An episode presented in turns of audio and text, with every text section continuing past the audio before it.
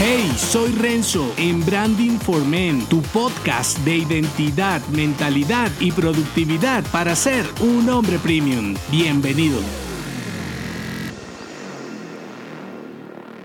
Deja de vender como un adversario, vuélvete más necesario. Para comprender las ventas contemporáneas, debes definir vender como solventar, resolver, solucionar y suplir una necesidad del consumidor, no tuya. Desde esta perspectiva, el eje de tu itinerario comercial es el individuo que se beneficiará de tu experiencia y producto. Y aunque no es totalmente irrelevante, tu competidor apenas representa un papel extra en la historia de tu negocio. Sin embargo, cuando tu ansia de ingresar dinero es la protagonista y todo competidor es antagonista, te conviertes más bien en un adversario ante tu cliente y no en su socio de negocios más cercano. Entonces, así te esfuerces en conectar con tus clientes o incluso conseguir mejores compradores, no lo conseguirás porque te pones del bando enemigo y no en su propio equipo. Para cambiar esta secuencia, debes volverte un aliado imprescindible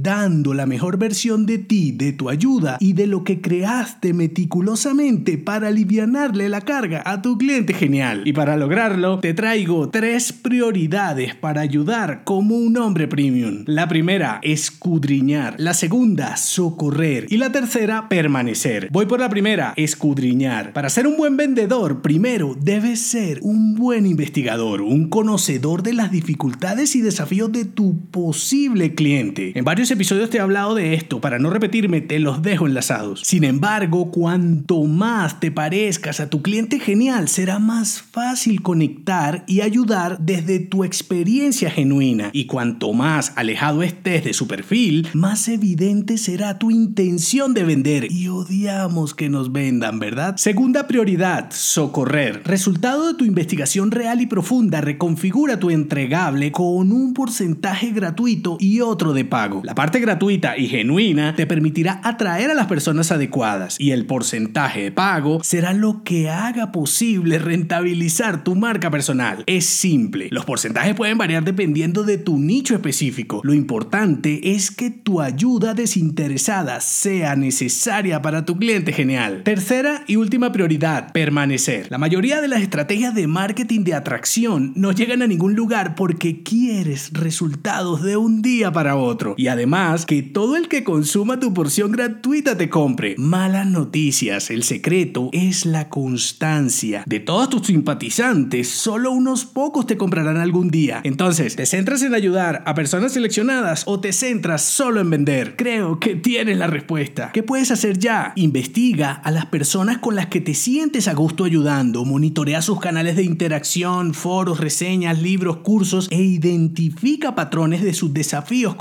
Crea y divulga tu ayuda únicamente entre esas personas homogéneas y parecidas a ti. El matching facilita la conexión y sobre todo la solución. Y por último, diseña una metodología y confía en el proceso, no solo en el resultado. Disfrutar de tu propia creación te facilitará ayudar más para vender mejor. No se te olvide, deja de vender como un adversario, vuélvete más necesario. Si te gustó este episodio, únete a mi clan en renzodangelo.me. Hasta la próxima.